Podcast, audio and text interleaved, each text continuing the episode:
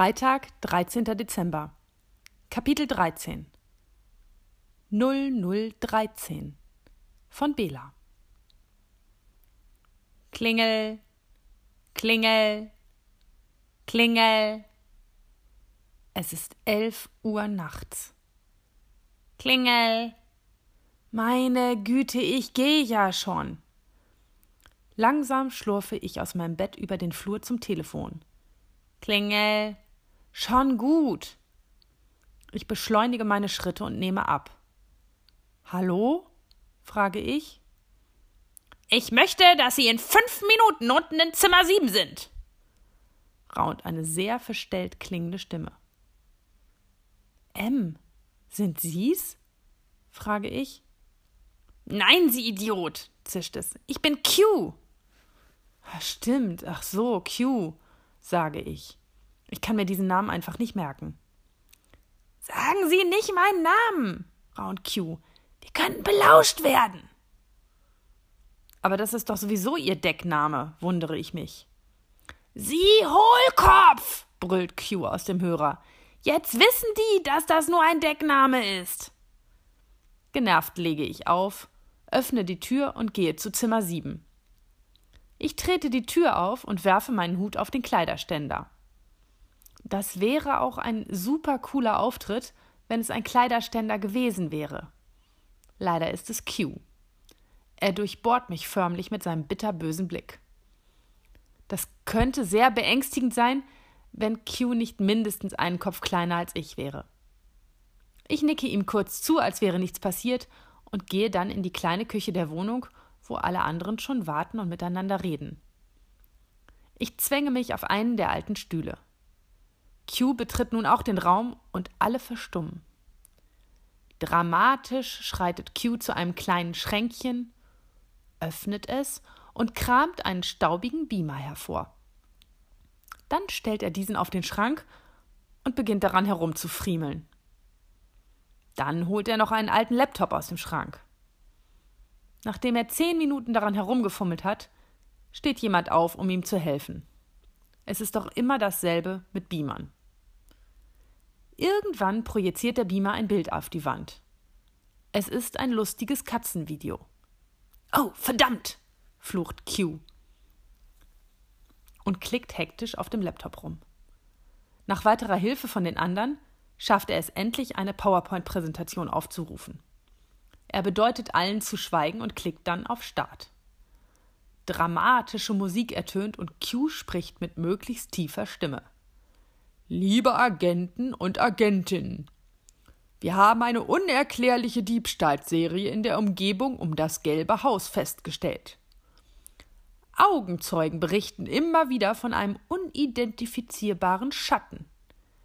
Wir befürchten, er könnte eine massive Bedrohung für die gesamte Kallinstraße darstellen. Deshalb haben wir sie alle als Spezialeinsatzteam zusammengestellt, um die Sicherheit der Kallinstraße zu gewährleisten. Der Schatten schlägt in etwa einmal am Tag zu und stiehlt mit voranschreitender Adventszeit zunehmend mehr. Dann schaut er mich an. Semester 007. Sie leiten den Einsatz. Dann holt er einen Würfel hervor und würfelt eine Zahl. Semester 009, Sie sind der Saubermacher. Och nö, jammert Semester 009, denn Saubermacher ist so ziemlich der schlimmste Job, den man als Agent übernehmen muss. Aber irgendwer muss ja hinter den Agenten herputzen, wenn die mal wieder Chaos angerichtet haben.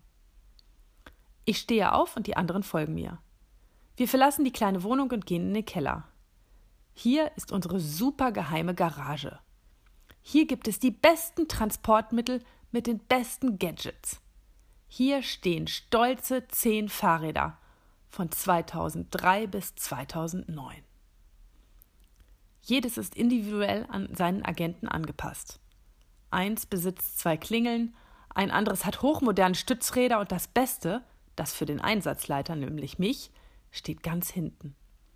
Es ist leuchtend rot und besitzt das beste Gadget von allen: einen gepolsterten Sattel. Endlich darf ich mal auf dem coolen Fahrrad sitzen. Wir alle gehen zu unseren Rädern und schieben sie aus dem Keller. Das ist auf der Treppe immer nicht ganz ungefährlich, denn wenn einer weiter vorne die Treppe runterfällt, dann war's das mit dem Einsatz. Das ist uns schon öfter passiert. Diesmal geht aber alles gut. Wohlbehalten kommen alle oben an und schwingen sich auf ihre Fahrräder. Ich fahre vor und dann kommen im Abstand von jeweils 20 Metern die anderen, damit wir nicht auffallen. Ein leichter Nebel hilft uns dabei. Wir fahren ein paar Mal die Kallinstraße hoch und runter, aber uns fällt nichts auf. Zwischendurch fallen zwei Leute vom Fahrrad.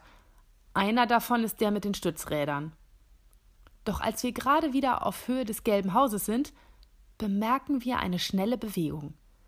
Es scheint so, als würde gerade jemand über den Zaun klettern. Sofort gebe ich ein Zeichen und alle springen von ihren Rädern und laufen zum gelben Haus. Zum Glück haben wir ja 009, der die Fahrräder wieder einsammelt. Ich kann ihn aufstöhnen hören, während er sich an die Arbeit macht. Wir rennen so leise wie möglich in den Vordergarten und schauen uns um. Doch hier ist niemand. Ihr sechs bleibt hier, sage ich zu 001 bis 006. Wir sechs, damit meine ich mich und 007 bis 0012. Wir gehen in den Hintergarten.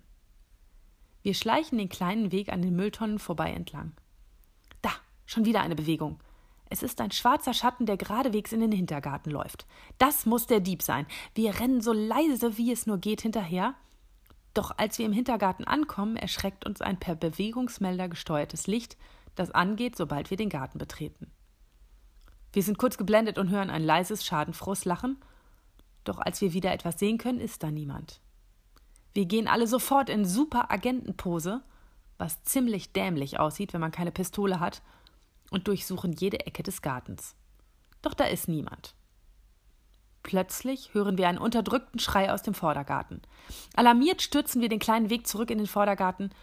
003 ist die Gartentür hinaufgeklettert und schaut entsetzt nach unten, während die anderen sich kringelig lachen.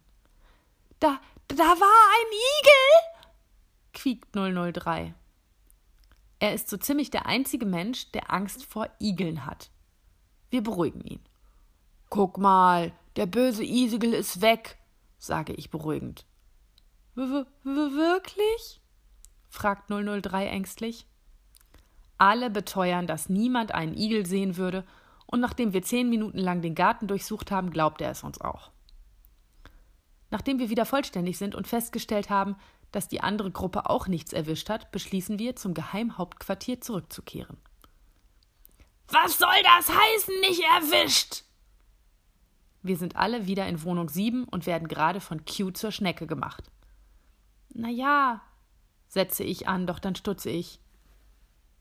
Du. Ich zeige auf einen Agenten. Dich kenne ich gar nicht. Du warst am Anfang des Einsatzes doch noch gar nicht da. Äh, stammelt der Mann. Oh, ich muss los.